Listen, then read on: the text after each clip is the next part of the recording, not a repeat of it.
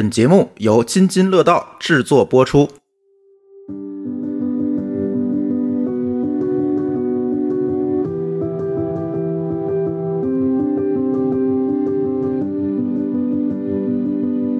大家好，新的一期津津有味儿。呃，今天我们聊一个特别应时应景的话题——减肥。这期没有吞咽声，没有咀嚼音，纯干货。不知道大家有没有发现一种特别奇怪的现象啊？网络上呢，到处充斥着懒人减肥的五个技巧，减掉大肚腩的三个狠招，或者跟着我这样吃，轻轻松松减掉二十斤，就好像让大家觉得减肥特容易。但是真正当你开始减肥，尤其是当你放弃的那一刻，你就会明白这里面水很深。那理论和实践之间到底差了什么呢？理论上减肥啊，确实一点都不难，但是现实中的减肥真的很难。为什么？因为现实中的减肥会一直存在绊脚石。比如说，你明明知道晚饭不吃主食瘦得快，但这周我就是要加班，晚上不吃主食我真扛不住。再比如，你明明知道减肥最好少吃显而易见不利于减肥的糖油混合物，但你家那位半夜他就点炸鸡腿儿、鸡米花、冰可乐，还就在你旁边吃，你是真闹心，也真馋。并不是说短视频里那些狠招没有用啊，而是在各种非常现实、你避不开的这个枷锁中，你很难狠到底。虽然已经到了二零二三年，很遗憾的是。我们依旧能听到“要么瘦，要么死”或者“减肥是我们终生的事业”这种屁话。不过呢，我们的终身事业到底是什么？在节目开始的时候，先不展开。刚才说到减肥这件事儿，说简单也简单，说难也难。那到底是简单还是难？因人而异。大家的生活状态差别大到几乎没有任何两个人用同样的减肥法能按照同样的预期瘦下来。这种现实可能会击退很多人的斗志。尤其是如果你是一个，比如说装备党、教材党、视频点赞收藏党，或者周密计划制定党，科学家们也在研究，到底是否存在暂时安全可行的、相对简单易做的减肥方法，能让大家远离肥胖导致的一系列不良后果。于是呢，轻断食在这些年就以一种相对安全无害的姿态，逐渐走进了我们的视野。我在翻看我自己学习记录的时候，发现啊，科学家们真的好忙啊！从二零一九年到二零二一年，轻断食方面的研究还是争议大过肯定的。但是从二零二二年之后，尤其是今年年初，大多数医学类、营养学类的媒体，他们都会使用另一种措辞，就是实锤了轻断食的好处，不啦不啦不啦不啦。不过呢，相信津津有味的听友都已经逐渐建立起一个认知了。嗯，我在这里引用一下范志红老师的一段话：没有什么事情是只有好处没有坏处的，具体采取什么吃法，要看自己健康的主要矛盾是什么。如果你的主要矛盾是肥胖，那可以暂时使用各种轻断食方法；如果主要是营养不良、抵抗力低下，那你就千万别这么做。体重正常的健康人，按照身体的感觉正常吃三餐就可以了，没有必要刻意搞什么轻断食。那这段话呢，是针对最近在《Cells》刊《Immunity》发表的“间歇性进食跌落神坛，进食时间越长，抗感染能力大幅下降”这篇文章说的。所以，我们这期啊，不发散到别的话题，也不说太多其他的减肥法，咱就说说轻断食。而且，我们这次呢，是回顾了过往我所在的各个群对于减肥，尤其是轻断食的讨论。收集整理了大家集中疑惑不解或者容易走弯路的一些问题，以及一些我们觉得大家没有讨论到，但是如果你想要用轻断食来减肥，你需要知道的一些非常重要的内容。那我们就以 Q&A 的方式来逐一给大家盘一盘，每一个问题都会对应一个时间轴，大家可以在听完节目后收藏或者转发给你身边正在走弯路，以及你觉得。他就算现在没开始，他大概率以后也会走弯路的朋友，你自己回顾的时候，也可以点进相应的时间轴去重点收听。Question one：什么是轻断食？轻断食减肥法呢，学名叫间歇性断食法，简称是 IF。它是一个很广义的术语，包括了一系列故意中断能量摄入的营养行为。按照字面上的意思，就是不是连续很多天不吃东西。而是间歇性或者周期性的，在一定时间内热量摄入大大低于正常一日饮食的水平。Question two，常见的轻断食操作法有哪些呢？常见的轻断食操作法呀，有隔天断食法、五加二断食法和限时进食法等。我们先说说隔天断食法，这个感觉是用的最少的，尤其是打工人。隔天断食法就是一天随便吃多少，甚至你可以摄入正常的百分之一百二十五的热量，听的是不是特开心？另外一天断食只能吃正常量的四分之一，那差不多就是五百大卡。摄入的热量最好来自于蛋白质和优质脂肪、全谷物等碳水化合物呢，最好是吃全谷物。呃，这个说的是这五百大卡这个断食日啊，避免添加糖类、精致碳水化合物等会快速升高血糖、刺激胰岛素分泌的食物。而且即使断食也不能吃的太随便，一天多吃，一天少吃，以此类推，继续重复这两日的循环。这个是隔天断食法。那我们再说一下五加二断食法，在一周中的五天随便吃到满足程度，不挑热量，随便吃；而在另外两天中，注意这两天不能连着啊，要吃很少的食物，热量大致相当于正常饮食的四分之一左右，也就是还是五百大卡左右。这个方法大部分人都感觉是可以操作的，所以它是接受度最高的一种轻断食方法。甚至可以说，目前官方认可的、相对科学的、有充分论断的轻断食就是五加二轻断食。那可能很多人，嗯，尤其是对减肥可能特别热衷的人，会知道有一个火爆全网的北京协和医院陈伟医生推荐的方法，那个就是五加二轻断食。那还有一个推荐的，嗯，循序渐进，但是战线会拉的稍微长一点的方法，就是你从第一个月开始，每周一日的热量。摄入减少到九百到一千大卡，也就是正常热量的一半儿。那第二个月开始，每周选择两天，热量摄入减少到九百到一千大卡。那第三个月呢，每周有两天，热量摄入减少到七百五十大卡，也就是正常热量的三分之一。最后到第四个月，达到每周两天，热量摄入小于五百大卡。那刚才这两个减肥法都说到了五百大卡这个概念，它是什么意思呢？咱们举例说一下啊，我们就随便抄起一包手边的零食，比如每日黑巧玉米黑巧脆巧克力制品，它这一小包啊是二十克，热量差不多是一百零六大卡。如果你一天五百大卡的热量只分配给它，你能吃四包半。比如说卫龙亲嘴烧，一包呢是十克，热量差不多是四十八大卡。如果你这个断食日一天只吃它，你能吃十小包。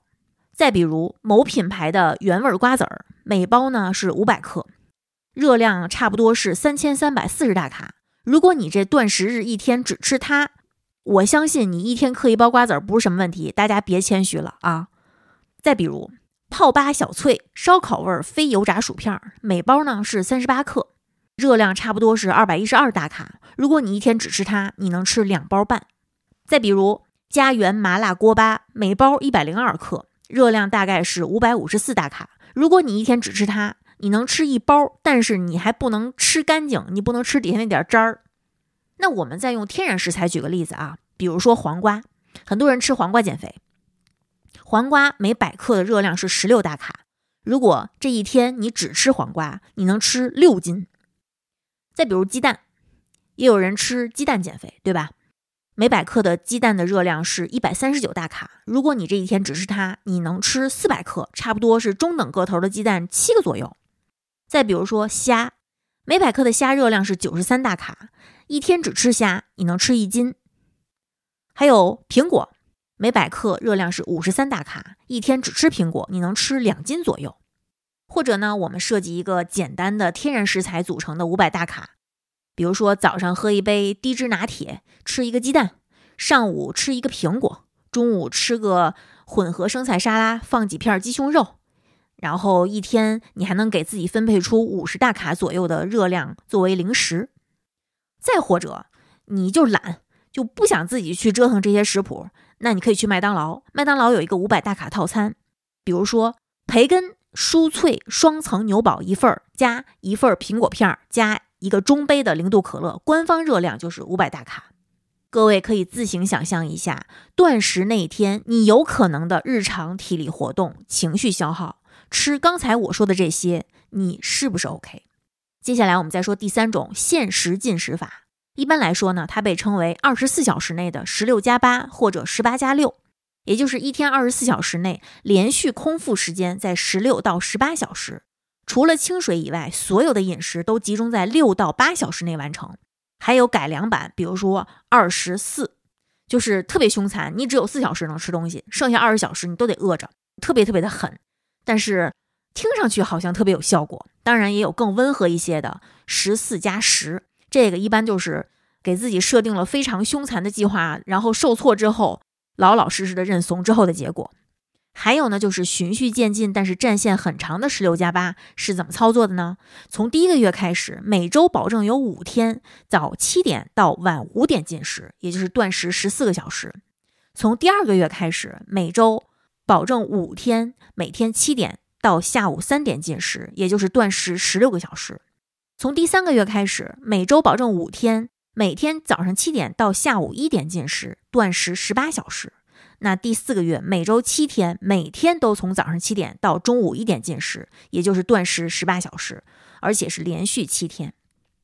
Question three：十六加八减肥法貌似是目前最被上班族广泛使用的。那一天什么时间段断食最好呢？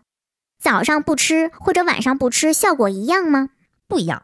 具体进食的时间窗口呢，可以根据自己的情况进行选择，比如说从早上七点到下午三点，或者早上十点到下午六点。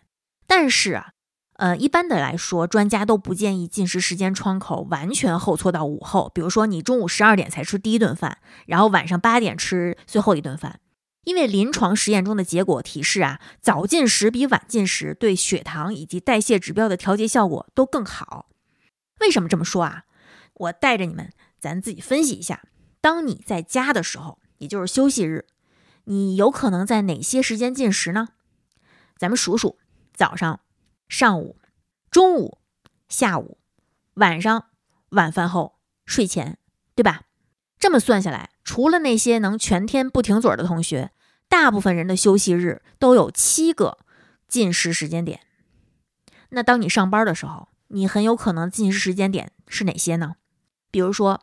早上，这个早上就包括在家吃早饭，在工位上吃早饭，或者在通勤的路上吃早饭。上午、中午、下午、晚上、晚饭后、睡前，你综合一下自己的生活习惯，翻翻你的手机相册，尤其是那个啊吃什么都爱拍个照的同学啊，你看一下你具体拍摄的时间，你会发现整体的热量摄入确实更集中在每天的下午和晚上，对不对？综合研究发现，如果你有意识缩短进食时间，但是又无法彻底改变生活习惯和工作习惯，那在暂时不变的工作强度、通勤状况、进入工作状态的时间点之下，你并不会把本来计划在下午和晚上睡前吃的正餐、零食、加餐挪到早上和上午，你只会简单粗暴的直接把你平时就有可能会吃的，但是是在专家建议断食时间段的食物一刀切砍掉。那再加上我们的习惯是工作劳累了一天之后，晚上要犒劳自己吃点好的，或者离家一天奔波回家后，全家人齐齐整整的坐下，认真吃顿好的。也就是说，你基本上并不会遵循老话所谓的早上吃饱，中午吃好，晚上吃少，而是正好反过来，早上凑合或者不吃，中午不定时吃或者对付，晚上吃顿大的，比如说一头猪拌一头牛。也就是说。原本从下午开始，你摄入的热量就是过剩的。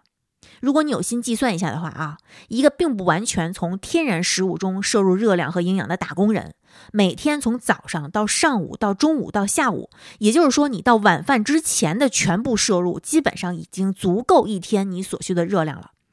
在这个大前提下，如果你简单粗暴的一刀切的砍掉断食时间段的食物，也就是我们说的十六加八方案的晚间断食，它是一种很好的减少热量摄入的方法，同时还能带来代谢益处。那如果你选择不当的断食时间，比如说跳过早饭，从中午十二点开始一直吃到晚上八点，虽然进食窗口还是缩短了，对吧？同样都是我就吃那么点时间，但是呢，总热量减少的不多。你的习惯就是大部分热量集中在下午和晚上去摄入的，所以呢，效果一定会不如吃早饭的断食。更重要的是，人的身体存在内在代谢节律，你要在顺应身体节律的前提下断食，才能事半功倍。我们的身体在早上参与代谢的激素分泌比较多，而晚上包括血糖代谢都会进入低谷。家人有糖尿病的同学，或者说你自己本身就有糖尿病的同学，你可以注意一下晚饭后的血糖是不是更难控制。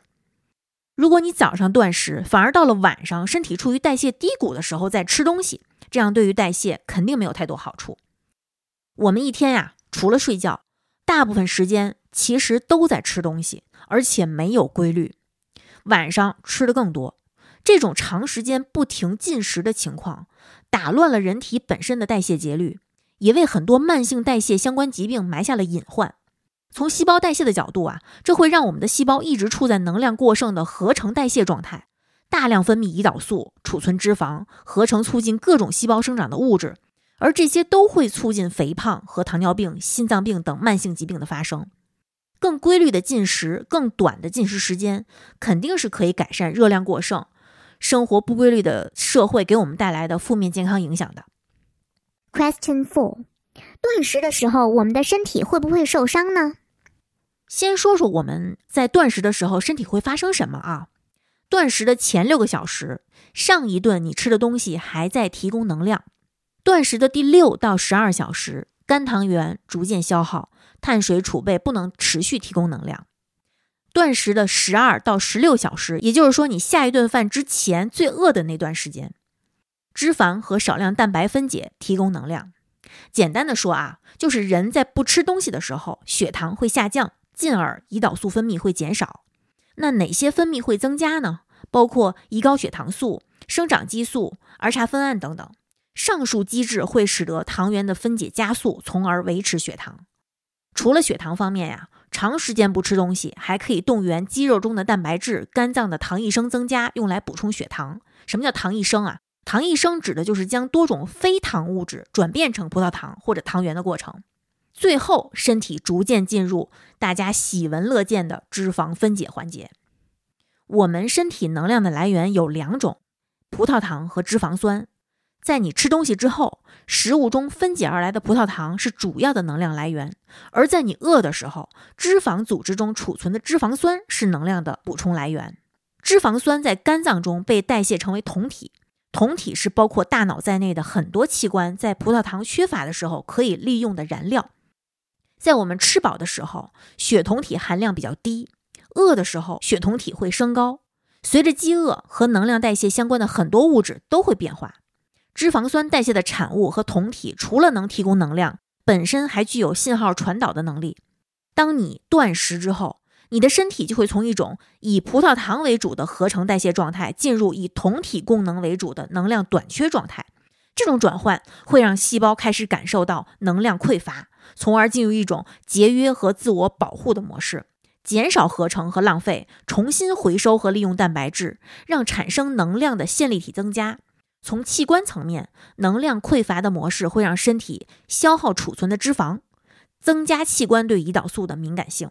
所以说啊，操作得当的话，伤害不至于，就是你可能会在那个兴奋劲儿过去之后觉得很难熬。谁愿意饿着呢？对不对？享受饥饿感这五个字儿啊，就是让咱们撑下去的一碗鸡汤罢了。那万一操作不当怎么办？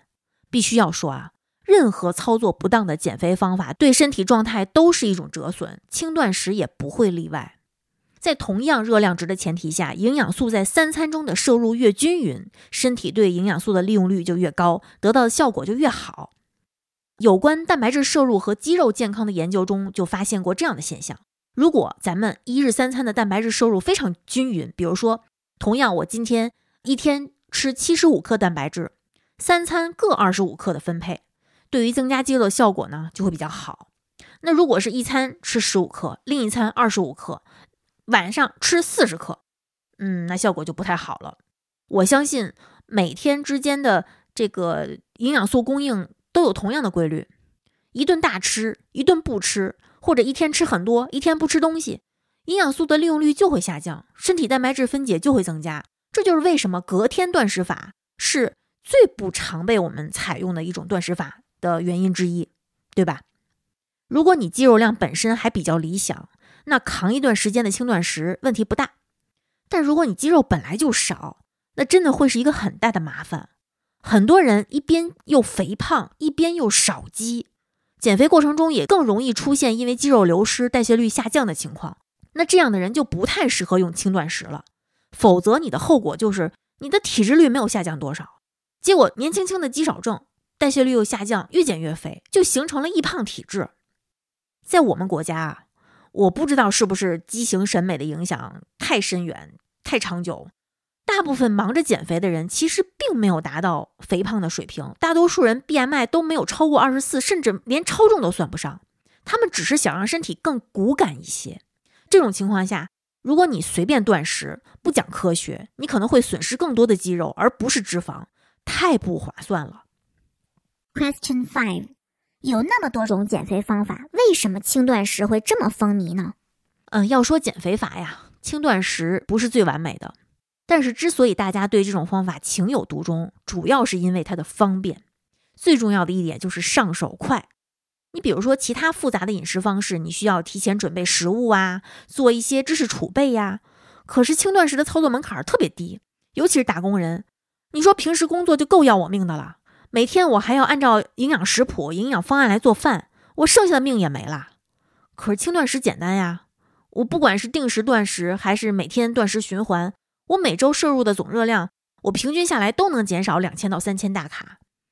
我断食日少吃很多东西，可是不断食的日子里呢，由于我的胃肠功能有限，大部分人不会吃回来两倍的食物，所以呢，最后平均到每天的进食热量那还是下降了。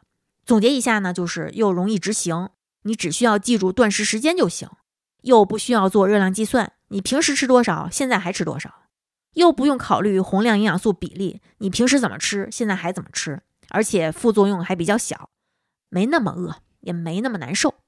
想减肥呀，核心就是减少能量的摄入，而且每个人都有选择自己生活方式、满足自己各种欲望的权利，大多数人是不可能也不愿意。天天都吃一模一样而且定量的东西的吧？所以现在很多饮食技巧的目的就是如何让人把低热量饮食坚持下来。显然呢，轻断食就有这样的优点了。Question six：轻断食是靠谱的吗？是中国超重肥胖医学营养治疗专家共识二零一六年版给出的结论是：一、轻断食模式有益于体重控制和代谢改善；二。轻断食模式在体重控制的同时，或可通过代谢和炎症反应改善，间接增加体重控制获益，同时增强糖尿病、心脑血管疾病及其他慢性疾病的治疗获益。Question seven，那怎么判断我适不适合用轻断食减肥呢？咱们先说说为什么你的轻断食总是呈现出一种先打鸡血后降温，再打鸡血再降温的这个循环状态。咱们不讲大道理，我们用两种最常用的轻断食法举例来说明。先说五加二，五加二方案呢，首先保证了总热量的亏空，每周减少热量差不多是女性能减少三千大卡，男性能减少三千六百大卡。从热量角度是保证了减重的效果，断食日的热量和碳水摄入少，断食时间可以达到二十小时以上，能有效进入到加速脂肪代谢的阶段，减脂效果好。那问题来了，每周两天断食，而且这个方法要求你不要连续两天断食，什么意思？那就意味着你必须有一天安排在工作日。那你每一个断食日五百到六百大卡的热量摄入，能不能满足你高强度脑力和体力的需要呢？你现在听的人，细数一下工作日一天你都会做什么？不管是上班族还是自由职业者，你现在可以掰着手指头数一数。话说回来了，休息日轻断食就那么容易吗？你再来简单数一数休息日的一天，你会遇到什么？数完了吧？所以结论是什么？它更适合工作、学习时间灵活，而且态度端正、意志坚定的人群。咱们再来说说十六加八方案，每天吃两顿，空一顿，减少三百到五百大卡的热量摄入，更贴合科学减重的原则。合理的断食增加脂肪代谢效率，也是一个高性价比的选择。如果耐受，你可以把它作为长期的饮食方案。具体一般怎么操作呢？我们对这个方法分别的适配度如何呢？一跳过早餐，午餐、晚餐正常吃是我们最常用的方式，没办法，上班嘛，就只能这样。二每天进食时间保持基本一致，保证进食节律。三十二点、二十点两餐适合熬夜，十点、十八点两餐适合早睡早起，很灵活。第四，第二餐碳水摄入比例拉低，减重效果更好。第五，两顿吃的不能比三顿多。所以呢，十六加八方案在热量亏空上低于五加二方案，断食十六小时也比五加二方案断食二十小时要短一些。所以呢，减重效果不如五加二方案好。但是优点在于十六加八方案的执行舒适度高于五加二方案，可执行时间更长。那长期坚持下来的收益一定是会超过短期的五加二方案的。但是，刚才咱说了那么多好的地方，难度在哪儿呢？你不是就想知道你为什么无法靠轻断食瘦下来吗？你为什么无法坚持轻断食呢？我问你几个问题，我们在节目里面不给结论，你问自己就好。你是不是总是被明星快速瘦身的新闻刺激？你是不是收藏过很多不标注量、不给出食物替换建议的看似很牛逼的食谱？你是不是更关注“随便吃”这几个字儿？是不是容易放松对断食时间身体感受的警惕？你是不是会有在八小时的最后时间线到来之前想着“不行，我得再吃点什么，不然我就吃亏了”？你是不是会有这种心态？你是不是一个容易在计划开始之前制定过于理想而且密不透风、具体到几分几秒计划的人？你是不是容易在制定计划和设定目标的时候，把自己视为一个除了减肥其他事儿我都不用做的个体？你是不是一个看到极端饮食计划反而更兴奋，仿佛还没有开始就预见到了自己穿上零码衣服的人？在没有体会到健康受损的情况下？你是不是觉得专业人士反复提醒你的掉肌肉、皮质醇分泌增加、暴饮暴食形成易胖体质这些风险都是狗屁？你是不是白天经常忙到全身紧绷，像陀螺一样连轴转，加班或者学习到很晚？你是不是只有晚上才有时间认真运动？你是不是从来没有过早睡早起的习惯？你是不是白天也许很悠闲，有大把时间摸鱼、看各种美食视频、探店视频？早早就开始筹划今天下班吃什么。你家里是不是上有老下有小，而且有全家聚齐了一起吃饭的习惯？或者老人会习惯性给你留出烹饪方式不由你控制的晚饭？你是不是从来不在家开火，也从来不在家买菜摘菜炒菜刷锅洗碗收拾厨房？你是不是觉得出门吃顿大餐才是周末节假日休息时间正确的打开方式？你是不是比较容易在减肥期间觉得吃了零食是一件错事儿，无法原谅自己，需要用更严苛的方法去补救、去挽回吃零食带来的后果？你总是习惯和食品工业比拼意志力。你是不是很容易对一种被营销的食物产生健康食品光环？以上问题一项一项问清楚你自己，然后你会明白以下几点，比如说。为什么我无法通过轻断食长期有效的达到目的？比如说，为什么我只能靠轻断食浅浅的瘦那么一两斤就再也没有以后了？比如说，为什么轻断食特别适合我？我终于明白了。再比如，原来我早就应该用轻断食来减肥了。然后呢？我希望你接纳自己，真正了解自己的需求和偏好，不管是心理上还是生理上的。配合科学的态度和知识，你才能制定出可以长期操作的个人化方法，进而适应健康的生活方式。不管是挨饿还是过量运动，都无异于实现长期目标。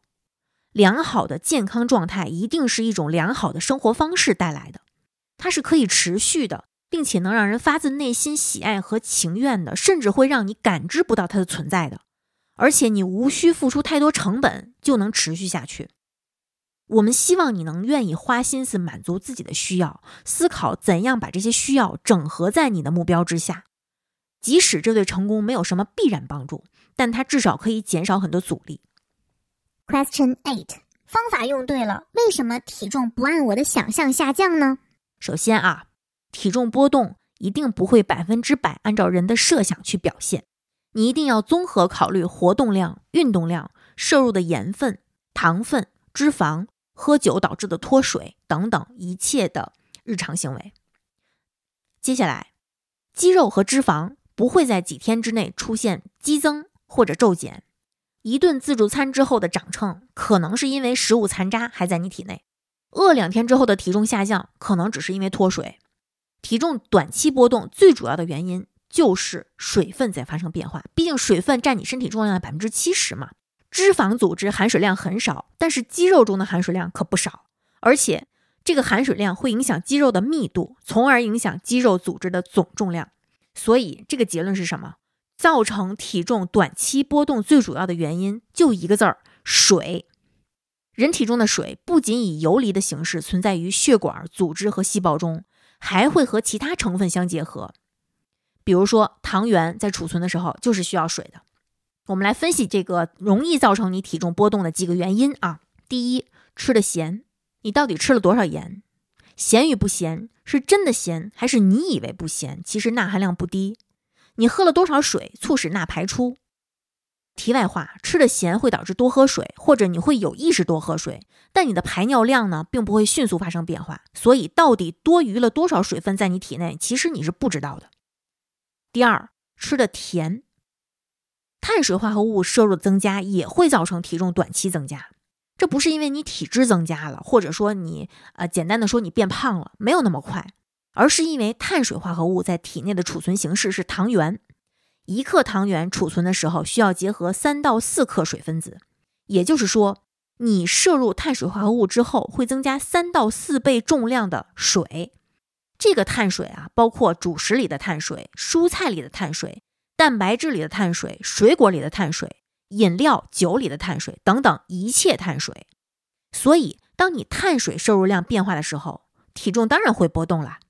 所以呢，你以为轻了的时候，也许只是从高位迅速下来了，但是高位你没撑到；你以为重了的时候，也许只是从低位刚刚爬了上去，而低位你没撑到。这就是规律饮食、规律生活的意义。我们要减少这些异常的摄入、异常的因素给我们造成的生理影响和心理影响。第三，食物残渣。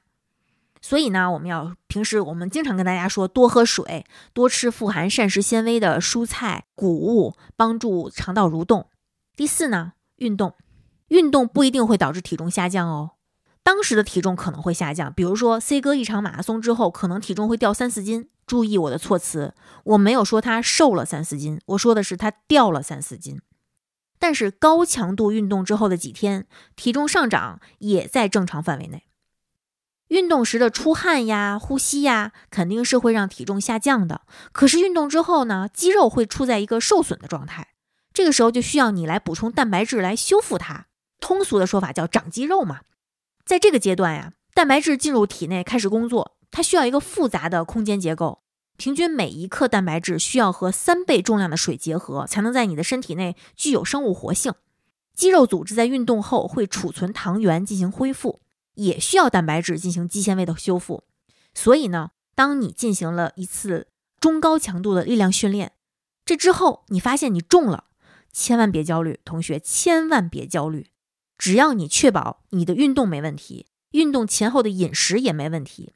你就不要因为这一时的体重变化而焦虑，更不要因为担心体重上涨而不喝水、不吃饭，这非常得不偿失。这个时候，你的身体是最需要营养的时候。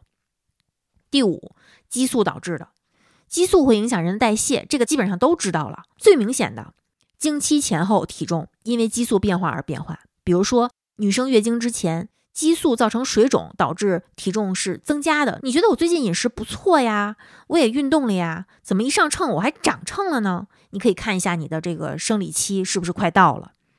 然后呢，经期结束之后，体重就恢复了。那这个时候，你可千万不要觉得哦，我经期正常吃喝或者大吃大喝，我还能瘦，不是这样的。它只是因为激素变化导致你的体重恢复了而已。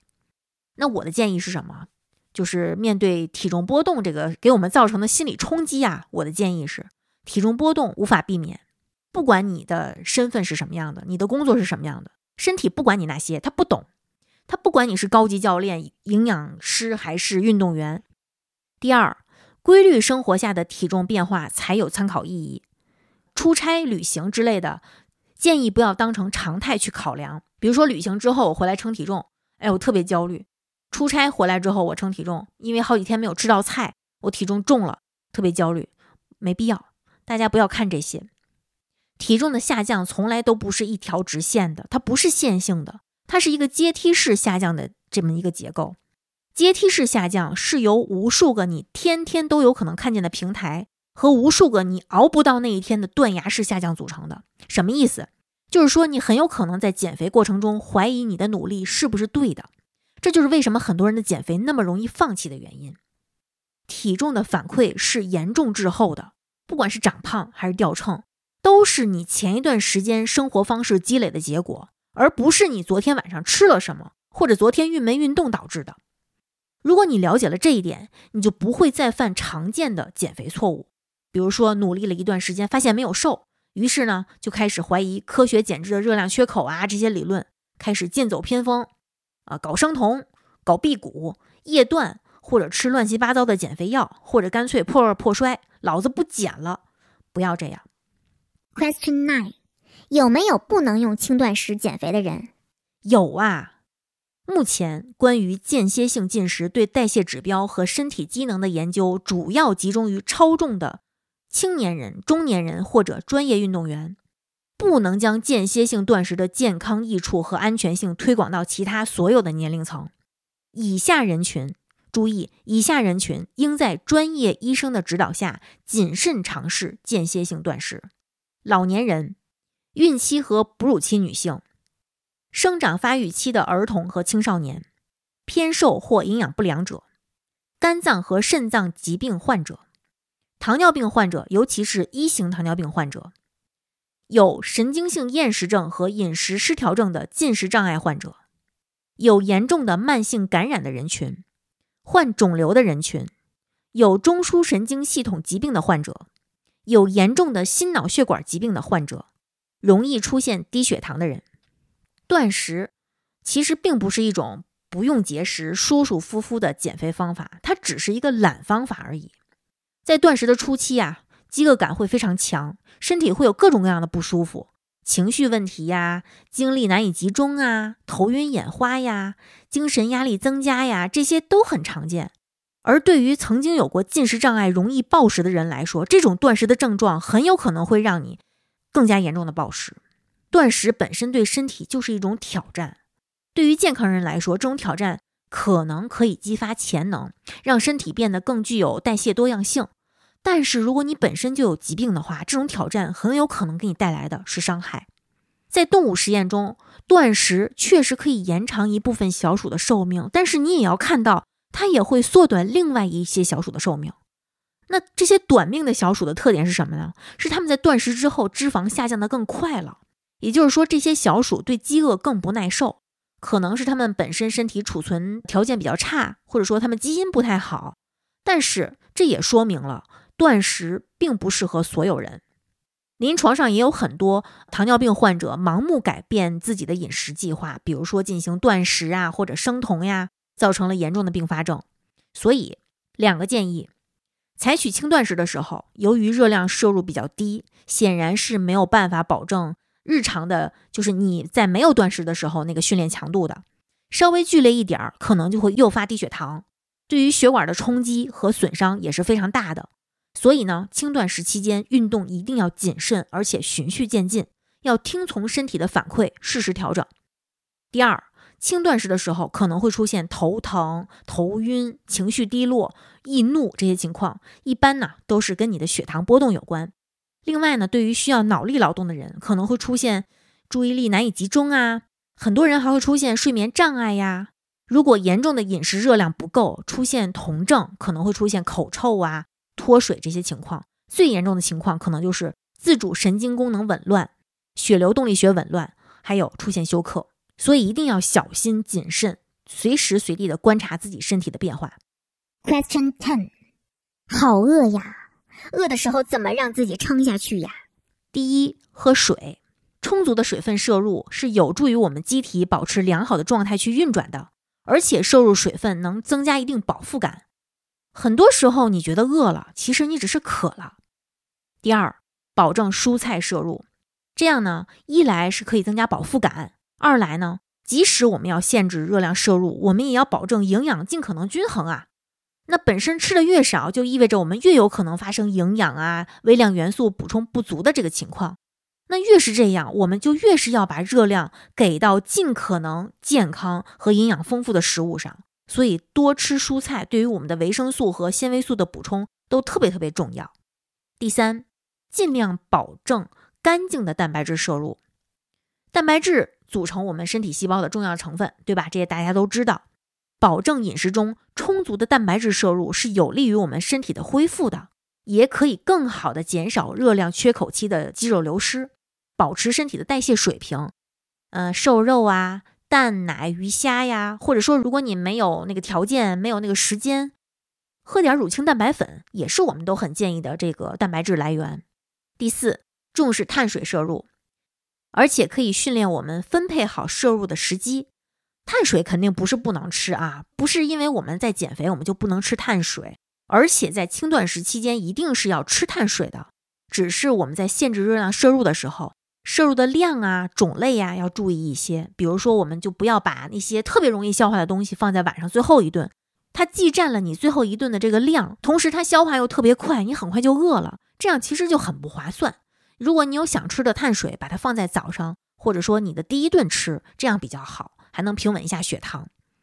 第五，真饿了，吃一掌心尽量营养密度高的食物不会怎么样的，真的不会怎么样的。Question eleven，你说了好多呀，能帮我们总结一下吗？能。第一，减肥要少吃，帮助制造热量差，但是再少也不能少了基础代谢，只吃够基础代谢也不行。你走路、你说话、社交、做家务都要消耗热量啊！只吃基础代谢所消耗的卡路里，你会营养不良的。如果你营养不良了，你的轻断食根本不可能继续下去。相信我，你不要太有自信。第二，不要因为担心断食日撑不下去，就在当天吃大量脂肪，妄图延长饱腹时间。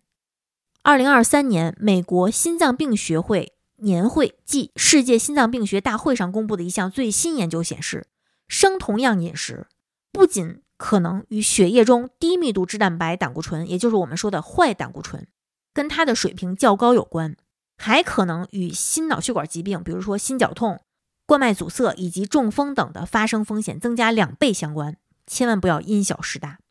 第三，轻断食作为限制热量摄入的饮食的分支，是一个不错的减重饮食方案。但它没有比其他科学合理的减重饮食更有优势。各种科学合理的减重饮食在坚持到一年的时候，它的减重效果都是大同小异的。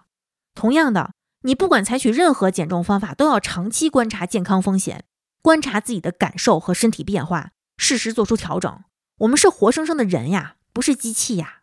第四，断食需要根据个人的身体状况进行。同时要配合每个人的日常时间表，而且需要大约几个月的时间去适应，不是一下子就能达到断食的目标的。切记，控制体重没有速成方法，捷径就是弯路。第五，断食并不意味着在进食日可以完全放纵，还是应该遵循健康饮食的原则。你吃东西那天一口气吃八千大卡，谁都救不了你。第六，断食的时段选择有一定讲究。为了和人体内在节律一致，不建议选择晚间进食。如果你做不到，那要么调整你的减肥计划和方法，要么就接受现实。什么现实？不一定像你想象中那么有效。第七，断食期间要多喝水，利用各种无热量的饮料来补充水分，避免出现并发症。注意，此处必须补充说明，这句话的意思不是说无糖饮料可以当水喝。补充说明完毕。第八，所有限制热量摄入的饮食都会出现一定的情绪和健康波动，大家需要根据自己的身体反应进行判断和调整。第九，暂时还没有人群数据可以证明长期坚持轻断食后的健康收益和潜在风险。很多事情没有绝对的好坏之分，而是需要权衡利弊。但是在这个普遍热量过剩的年代吧，少吃一点没坏处。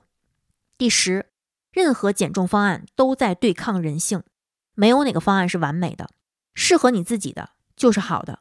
新的方法和你的习惯差距越小，实践起来越舒服，持续时间也能更长久。所以千万不要制定非常离谱的减肥计划，不管那个计划看上去多有可能让你快速瘦下来。第十一，多了解营养知识和多了解食物本身，找到自己可以长期操作的健康饮食习惯。才是最终目标。十二，减肥不该是我们一生的事业，它不用被当成事业来对待。但好好生活的信念值得一生坚持。十三，减肥未必能让你成为人生赢家，它带来的好处有实验和数据支持的，大多集中在减少骨骼关节负担呀、增加身体活力呀、降低慢性病风险呀这些方面。所以，请调整预期。不要折磨自己，也不要折磨帮助你的医生、营养师、教练，鼓励、支持、陪伴你的家人和朋友们，谢谢你们。十四，在这个年代，如果大家还是单纯的认为养眼才是美，瘦弱才是美，这是文化的退步，这是对美学的侮辱。补充说明，我们也尊重不同的想法。以上是我们对轻断食的实操层面的一些建议，以及比较肤浅的解析。解读的依据呢，包括但不限于营养学的基础知识，以及我指导用户减肥期间的经验。截至目前，操作得当的轻断食还是可以根据自身情况酌情使用的。未来又有什么新的研究发现推翻我们当下的结论呢？我不知道，但是也不用焦虑。毕竟，有效又安全的减肥方式从来都不是只有一种，任何方法都要适配个体才有意义。我们总是不得不身处一种或主动或被动的拥抱变化的心态中。几年前深信不疑的理论和理念，也许几年之后就会被推翻，会被发现其中有一些后果很严重的问题。比如说，昨天专家在电视上说鸡蛋一天超过一个就会对身体有害，那明天专家就纷纷表示不至于，不至于。昨天说红肉会影响我们的肠道健康，今天业内引用率最高的国际学术期刊就发表文章说，成年人不用费心去改变摄取红肉的习惯。我不知道这些看似前后矛盾的事件频出，会不会增加人们对营养学研究的不信任？可能会。那尽管有了更深厚的医学知识作为基础，更先进的技术手段作为支持，但要为复杂的人类打造一个理想的饮食模式，知道该增加什么。该剔除什么？这比一道汤菜能能加把香菜、撒一撮胡椒粉要复杂的多。从人类的临床实验的时间跨度、实验对象的数量、研究经费的数字、持续观察控制的有效性，再到动物实验的伦理争议、生理生化的差异，再到商业力量的介入，即便所有的设计都完美无缺，偏差依然可能会出现在解读环节。想在这些杂乱的数据中找到所谓的真相太难了，营养学是重灾区啊，一点都不难理解。所以呢，希望我们不管是处在传播的位置，还是学习的位置，都能回到科学本身，用真正科学的态度来看待问题、思考问题，少些迷信，少些执念，敢于质疑，也敢于尝试。适量均衡的指导下，我们总是说营养学的核心就是适量和均衡嘛。在这个指导下，我们总会有非常充分的转换余地的。一期节目呢，其实是说不尽所有细节的。想讨论更多减肥的话题呢，可以加津津乐道小助手的微信号 d a o 幺六零三零幺，就可以进我们的津津有味听友群了。如果你对自己安全减肥没有信心，也可以通过听友群加我购买健康管理服务。我们可以提供稳定可靠的饮食运动指导，帮大家培养利好健康的生活习惯。远离健康隐患，陪着大家从饮食自我管理的小白，一直走到能游刃有余的对待生活。那今天这期节目就先跟大家聊到这儿，感谢大家收听我的单口，我们下期节目再见，拜拜。感谢您收听本期节目。本期播客节目由津津乐道制作播出。你也可以在我们的官网 d a o 点 f m 找到我们的更多内容作品。如果您喜欢我们的节目，欢迎在微信、微博、朋友圈等社交媒体转发分享。您的分享对我们而言十分重要。如果您希望与我们互动，可以关注我们的微信公众号“津津乐道播客”，天津的津，欢乐的乐，道路的道。在关注后按提示操作即可加入我们的听友社群。